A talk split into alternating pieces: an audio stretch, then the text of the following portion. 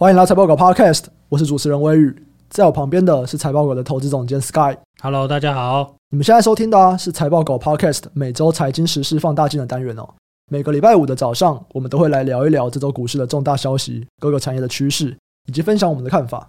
那这礼拜啊是恒大特辑，差不多了吧？这两个礼拜最大的事情，除了恒大以外，没有别的啦。马上让你账户受到冲击，果然是大事。其实，在新闻上面啊，有蛮多人在讲恒大的事件会是雷曼事件的翻版，或者是中国版的雷曼。我们今天就会来聊一聊，这到底是什么事情，然后它到底会不会变得像雷曼风暴那么大？二零零八年这个整个影响全球经济非常严重，到底恒大会不会有这么大的影响？哎，先来一个爆雷好了，就是不会。谢谢大家收听，谢谢大家收听。那到这边其实没有兴趣听细节的人就会关掉了，回去听我们之前的集数。直白的告诉你，答案就在这里。首先，我们先来聊一下这件事情的背景好了。那恒大是什么样的一间公司哦？恒大集团其实在中国是一间非常大的公司，它现在啊总负债高达三千亿美元，大概是八兆台币哦，超过全球任何一家房地产开发公司。那这个数字什么概念？三千亿美元大概就是南非全国的 GDP 啊，占中国 GDP 的两趴。所以其实恒大这间公司，它如果这些债务全部拿不回来，全部都要认列呆账的话，对整个中国的经济来说，影响算是非常非常大。那我们也会来聊一下这些债务的这些状况。那为什么恒大会这么大的一间公司突然就爆掉？其实主要啊是因为房地产本来就是一个高杠杆的产业。那尤其中国其实他们有蛮多的预售屋，现在已经是封顶才能卖，对不对？可是其实之前还不是。其实是看各省啦，但多数大城市封顶才可以卖嘛。那这也是最近几年开始一个一个省份开始逐渐的要求这件事情。诶，一般人可能不知道封顶了，封顶就是你把那个主结构盖完，然后你才可以开始卖。跟台湾不一样，台湾是你还没有什么东西都没有，什么都没有就可以卖。台湾更嗨啊，更刺激。所以其实我们也可以想象说，台湾现在的这个预售屋啊，这某种程度啊，也是一个风险嘛，对不对？因为你的杠杆更大了。纯粹就这件事情，就是 Apple to Apple 来看的话，这两个制度来看，在台湾的风险当然比较大。嗯，但是因为其实台湾还是有这种信托，然后再来是说，以前就爆过了，我们以前就爆炸过了 房地产危机。嗯，那些建商已经倒爆了，他们已经怕了。其实他们的杠杆不大了，对啊，目前他们的资产负债表是相对健康的了。之前大家都有在担心嘛，你打完会不会打死他们？其实已经打过了嘛，房地合一那些的，嗯嗯对，才真的是打不死啊，不是？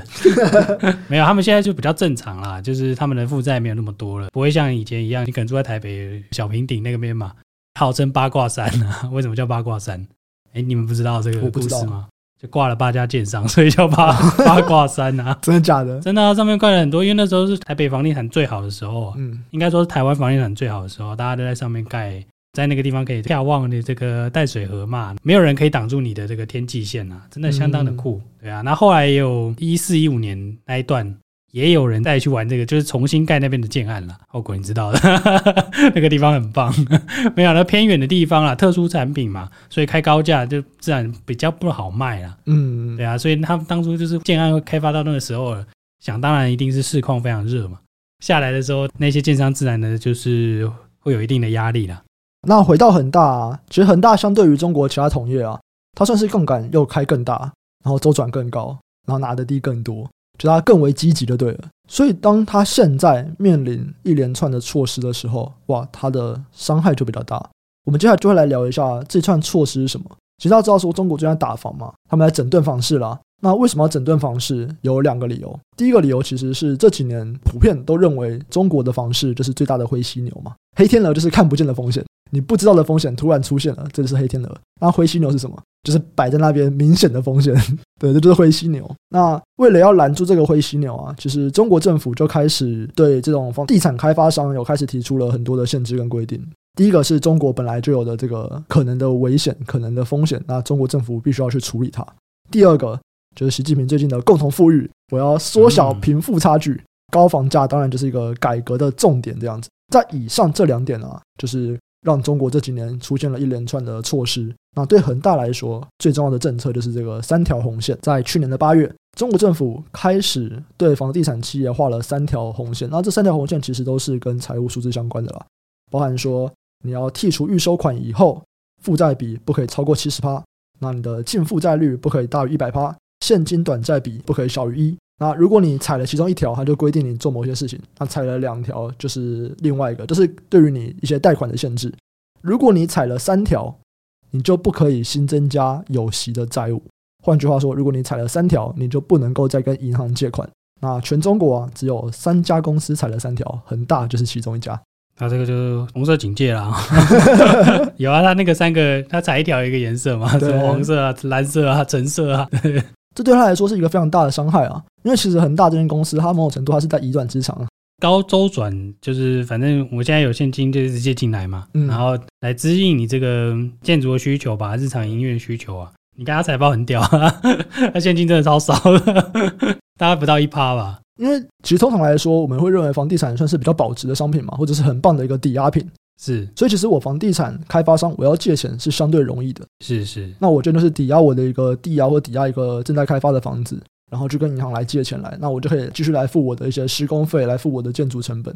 某种程度来说啦，我就是本金很少，可是我就是能够去持续跟银行借到大钱，然后持续来做开发。那恒大就是这个样子嘛，就是非常大的杠杆，非常高的周转这样子。这种东西啊，麻烦的就是麻烦在高杠杆嘛。通常都是在这个流动性不佳的时候，通常因为我们大家都觉得房地产很保值嘛，但是房地产流动流动性其实不好啦。相比之下啦，因为其实流动性是真的有它的折价啦，或是一般都是说这个 liquidity 的这个 discount 嘛，你急着要卖的时候，价格通常都不好。嗯、那你看现在恒大如果要急着要卖房产，它的价格通常就会比较不好嘛。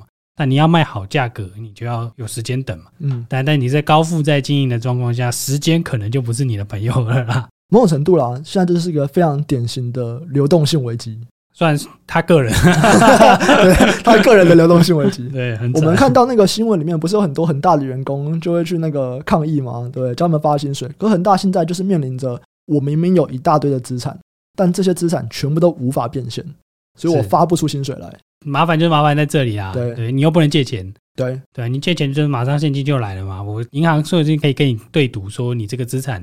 一百块的东西，我就借你六十块嘛，反正我应该不会输啊，跌四成算我衰啊。其实，如果今天中国政府没有画这三条红线，恒大是没问题的。对啊，我觉得他应该还会继续的做这件事啊，因为我们应该说亚洲人对地产的这种热情啊，还有信心是很强大的。嗯，那你说真的，中国的房价有在大跌吗？也没有啊。没错，就算是现在状况非常不好，就是大家感觉好像哎，房地产的状况不是很好。我们就数据来说啦，平均来看的话，顶多也就是没涨，就这样。对，哎，其实没跌哦，绝对值还是高的。对对对对，其实价格还是往上走的啦。对，真的就是一个官方限制你的流动性啊。这跟很多人会拿二零零八年的那个金融风暴出来比，其实是不能比的。因为当时金融风暴爆掉，其实那个是真的有些人债务还不出来了，就是我一些比较没有钱的人，他们不断的去买房子嘛，然后他们房贷的压力就越来越高。到最后，他们真的付不出来房贷，这个房贷就就爆掉了，然后一个就是接着一个爆嘛。因为我今天房贷爆了以后，那有些人可能也是靠拿他们的房租来付房贷的，那么那些人就也要爆了这样子。可是，在恒大这边，某种程度来说，是中国政府叫他爆的。中国政府不让你借钱，然后恒大只能爆。最近 Ray Dalio 出来说，这个东西是可控的。那大人在算说，Ray Dalio 是一个媚中的人，有没有？他有开中国基金。对，Ray Dalio 讲中国，不管说什么结论都是好棒棒。他很聪明，他为了赚钱。那很多人就去酸 Ray Dalio 啊，你只要讲到中国，你永远不讲中国的坏话。可是实际上，这个东西是不是可控？应该真的是可控啦。还有另外一个思考的点，好了，用思考来讲啦，就是你可能说觉得，就是啊，他这个都是地产，然后听讲，可是雷曼兄弟本身不是地产商啊。它是金融机构，而金融机构赋予了一个，我不知道大家上过货币银行学吗？你知道信用的扩张其实是这种金融危机最大的麻烦的点啊。但你恒大的信用扩张是在恒大本身嘛？雷曼兄弟助长的可能会是比较全面性的信用扩张啦，对吧？他帮你这些不好评级的债券保证嘛，那你就会变得好的评级嘛。那所以你的影响会影响到，就是会比你本身的资产负债表更大了。嗯，嗯，对啊，你恒大的地产，当然了，你也可以说它有表外负债嘛。但我们就是因为没有办法把所有表外抓进来的话，你如果仔细看的话，这个地产商能够再扩张的信用啦是比较有限的啦，至少比金融机构有限嘛，这应该大家比较没有那个什么疑义啦。对，所以在这个阶段上，它的能扩张的信用没有那么多的状况之下，我相信影响应该会是比较偏个体的危机啊。嗯，对啊，那这是以如果是只看恒大的话了，那因为其实还有其他的也爆了，什么新力嘛，对不对？中国是对这一块是真的有在紧缩啦。对对啊，那你说这个政府就以这种计划经济，它应该是真的有考虑到一定的后果啦。我觉得这个分析很有趣哦。讲英文的不是亚洲语系，通常都是觉得是雷曼级的。哎，可是讲中文的就会用中国式的思考。哦，你看看这个海航没有报，华夏幸福没有报啊，你看这些这个万科嘛也没有报。就是两种不同的思维啊，截然不同的思维啊。但我自己是想的比较简单一点啦。对，我觉得就是一个地产的公司会比较局限在，就是说它这个公司的信用的扩张啦，不会是整个金融市场信用扩张的。对，嗯，其实外资有出一篇报告嘛，在讲说恒大如果爆掉了，在不同的情境下面对中国的 GDP 影响多少。然后它分了三个不同的情境嘛，从负一趴到负四趴都有。那我自己是觉得啦，既然这个三角红线是中国化的，是中国政府化的，不管怎么样，它不太可能会让它 GDP 掉四趴啦。这不合理嘛？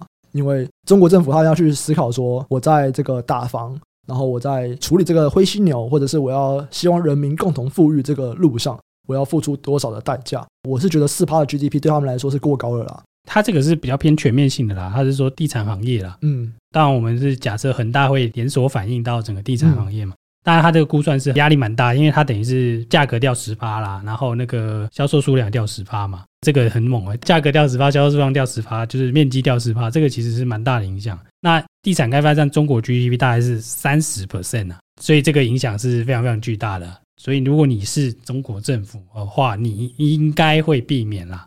但很多人就是怕是说涟漪的效应嘛，那也有人有金融的角度来分析，是说就是这应该是巴克莱的吧。还是解说恒大直接跟金融体系相关的金融证券化的产品不多啦。那它的未偿贷款也占整体银行贷款的 maybe 一趴而已吧。表内的哦，哈，表外的我不知道哈。表内的目前是看得到的啦。嗯，这边也可以再另外讲一个啦，就是它跟二零零八年金融风暴不同之处在于，二零零八年其实次贷很多是作为证券化，然后最后其实并不是金融机构所持有，就是这些房贷啊，经过了这些银行啊、投资银行以后，他们是包装成一个投资商品。然后卖给各大企业，像台湾其实也很像有不少小公司在那次有买，就是我们买了这些投资商品以后，这些投资商品全部爆掉，就价值归零。其实是因为这个样子，所以它有蔓延到其他的地方去，就是它不只是在银行圈，或者是不只是在房地产圈。可是以恒大的例子来讲，应该就是单纯的房地产跟银行的关系。它因为中国的这种证券化，其实并没有到到这么普及啊，所以很像并没有蔓延到其他的产业里面去。对，这个大家如果有空可以去上一下课啊，不是 没有，就是金融证这边话很复杂，因为譬如说你一个房贷，我可以把一包房贷包装成好几个，他们叫 tranche 嘛，好几个层级吧。那有一些是只付息，有一些是啊，你有可能你只会得到本金，有些是本金拿到利息，对不对？那你一定有不一样的平等嘛，然后有不一定的信用的风险。当年就是金融机构就把它哦，全部都是 A 级，都很棒，嗯、都是好好棒棒。那诶，这个都还好。如果只有一层，你知道这是什么东西哦？问题是我把这些东西再包一层。我把十个这样的债券再包成一个新的债券，它就是 CDO。对，对，那你 CDO 又可以再包哦，你就有无限层级的 CDO。我们现在连一层大家很容易了解，连两层你还抓得到，连三层，哎，这到底在做什么？连四五层，哎呦，还真的是不知道在搞什么鬼。嗯，而且这中间的每一层之中都有一手，这一手就有人付出去嘛，所以就变成大家的这些获利都是连接在一起的啦。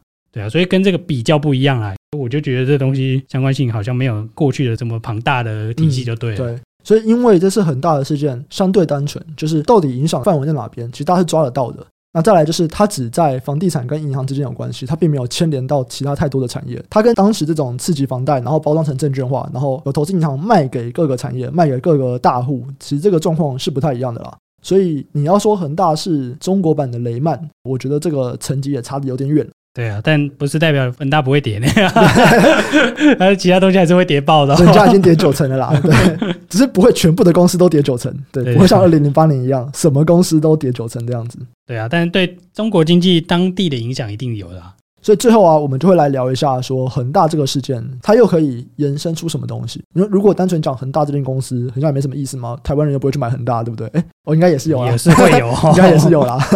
不过我们还是来聊一下，因为毕竟我们都会说嘛，房地产是经济的火车头。今天你恒大如果出现了这么严重的问题，代不代表中国的房地产出问题？那再来就是，如果中国的房地产出问题，是不是代表中国的经济可能有问题？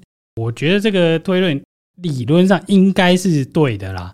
恒大其实本身是高杠杆经营嘛，但是它会付不出息来，一来是政府的管控，对，那你政府的管控一定会造成地产的市场的下滑嘛。对，那我们刚好提到嘛，中国房地产开发占它的 GDP，就我说全部加起来，我微博会加起来三十八嘛，三十八很多哎、欸，很多。对啊，它只要小掉下来，它就不是经济成长了。嗯，它很容易把你的经济成长就吃掉了。哎、欸，你这样讲不对哦，有些人都会反驳。中国的 GDP 本来就不是，本来就跟经济成长没关系。就是假设是都是对的，我们假设书面资料，我们看到这些数据都是对的啦，嗯，不然我没办法分析。对啊，那你就说你可以看一些什么克强指标，哎，也是掉蛮多的，嗯，制造业那些啦。但就我的意思是说，其实是会牵连啦。房地产在经济的理论里面有一个那种房地产这种循环啊。但是房地产有两个东西，一个是它会带领你经济的这些发展，第二个是说它有财富效果。这东西涨上去啊，嗯，哎，对那个人就是说我靠，我现在赚爆了，我变有钱了。对啊，就跟股市一样啊。对，我今天很有钱，我今天要吃好一点，我今天要吃牛排，对不对？但但你今天可能是就是吃那个鸡排啦，因为没钱。它其实有双层效果啦，所以会带动的整个这个经济，当然不是这么立即马上立竿见影。但大家如果有在追踪中国经济的状况的话，会发现，哎，其实今年看起来中国经济就是怪怪的，弱弱的啦。我们是不是已经看到一些中国房市的指标出现一些问题了？就是价格跟这个销售量的下滑啦，速度其实蛮快的，就是从这个年增到可能 maybe 十几二十趴，就一路滑到零趴了。嗯，对，所以其实你可以看到说，这个房地产的价量都在往下了，当然跟管控是有关系的嘛。你也看到那个他们叫什么社会投放什么信贷的，就是他们那个社会融资余额啊，其实下滑速度也算是快啊。那当然跟这个房贷一定有关系嘛。其实你讲最简单的，信用在缩减的时候，其实通常经济增速会变慢了。那它一定会连带影响到其他行业，但这是比较间接的，当然时间会久一点了。那自然而然的，中国经济如果不是这么的好，那消费自然不会那么好喽。那一定会影响到周边的国家嘛。嗯，虽然我们台湾人都想要说啊，我们跟中国就是也要借得很干净。但是不管怎么样，你看看你的外销订单就是有三成来自中国，在经济上面不是很干净。对，有三成来自中国，那你会不会受到影响呢？多多少少会受到影响啦。对啊，那你就是要观察，就是说，哎，这件事情看起来只是一个单一事件，但看起来它有后续的效应哦。对，这个后续的效应会多久之后才会真正显现出来？应该会跟你这个整体啊，台湾股市啊，跟经济。会有一些相关性啊。嗯，其实在这边的话，就是说，它不一定真的会像雷曼风暴那样子，让很多公司开始有倒闭的危机，或者是开始有这种资金周转不灵的状况发生。可它的确有可能代表的是什么？代表的是中国的经济，我们不要讲开始衰退或者是爆炸了，可是它就是从之前的高成长开始趋缓。那光是这件事情，其实就会对台湾的企业造成了不小的影响。对啊，那我们讲的更直白一点嘛。你中国的房地产占哪一些行业比重很大的，那个都会受到影响。对，所以你要去思考。譬如说，好，我们有一集讲水泥嘛，嗯，水泥就是二十五趴的商品房啊，剩下基建，对，基建可能没差，可商品房一定有影响。你在这个时候，你在中国想买房，其实会想一想，嗯，哎，还好像会跌呢，好，我再等一下好了，对不对？那你想想看，钢铁，钢铁其实也是大概有二十五趴是在商品房，还有一个铜，就是铜的用量最多，我记得是建筑业。嗯，有很多阿里不达的东西用到铜，你不知道水龙头啊？哎，对对对，就很多这种奇奇怪怪，你可能没有注意到啦。你家电线全部都是铜嘛，满满的铜，对不对？哎，其实它这个东西下来啊，会影响到很多的行业啦。所以我们刚刚提到的是说，为什么会对经济会有影响？主要是因为你如果再把它分到产业去，你就会发现，哎，其实建筑业对产业的影响是大的。台股有很多公司在中国有做这些生意嘛？哦，非常多，钢铁啊、水泥啊这些的，对。但但他们还有不一样的利多跟利空因素在拉扯了。嗯，我们纯粹就需求的角度来看的话，他们的影响是大的哦，都有两三成呢。对啊，他们如果增速减缓，那其他条件不变下了，是一定会影响的。如果有看我们前几周的那个一周产业大事整理，其实我们那个时候我记得啊，应该是上礼拜还是上上礼拜吧。我们不是就有整理说，碳中和这个趋势对于水泥、对于钢铁来说，供给是好的，因为他们在缩减他们的供给嘛，所以他们可能活下来的这些厂商对他们来说是有利。可是我们也可以看到，在短期来讲，房市如果有一些明显的衰退，或者是在房市买气开始萎缩的情况下面，这在需求上面对这些公司来说就是不好的。所以其实我觉得这是一个投资很有趣的点啊，就是利空利多因素一定都有。那我们要分辨的就是这个长短期，然后分辨它的强弱的状况。所以其实在这边的时候，我觉得啦，就像我们之前在讲的，哎，不是一个容易操作的题目。对啊，这个难度比较高啦。对，难度高。这个可能是这个段考，平常只是小考，看旁边就好。就是难度高的题目，我通常是不做啦。可是还是可以理解一下，就是这整件事情，然后他们的来龙去脉，可以持续观察它对整个房地产行业。如果其他地产板块持续的爆炸，那这件事情可能这个成绩就会加大，因为也有公告嘛，恒大要付这一次的利息嘛，所以就表示这件事情暂时又被压下来了。所以这个整个的事件啦，大家还是要持续观察啦，因为这种东西没办法很武断的下定论说啊不会怎么样，嗯，一定不会怎么样的。对，但不管怎么样，我是觉得要拿它跟雷曼比，应该还是有相当程度的差距啊。是是，或者是我说影响的方法绝对会不一样。是因为绝对不会是从说，哎，为什么就我买的那个同质商品，然后突然全部都一夕之类归零？就是它的影响方法绝对不是这个样子的，因为它没有证券化嘛，没有这么多的证券化。是，说不定影响会比那个阿丘格斯小啊。对啊，当然这个是我推测啦，因为阿切克斯跟一堆金融机构做生意嘛。可是你那个算是股价端的啦，对营运没有影响。这两个就是极端呐。对对对，好，那以上啊就是我们这节内容。喜欢的听众朋友啊，记得按下订阅，并且分享给你的亲朋好友。那如果有任何的问题或回馈啊，都欢迎留言告诉我们。我们会不定期在 Podcast 中回答留言区的问题。如果想要找平台讨论投资问题的，也可以上 Facebook 搜寻“财报狗智囊团”，这是我们的 Facebook 社团哦。我们会不定期在社团中分享我们的看法，然后我们的一些产业报告也会来做我们 Podcast 的延伸讨论。那我们这集就先到这边，下集再见，拜拜，拜拜。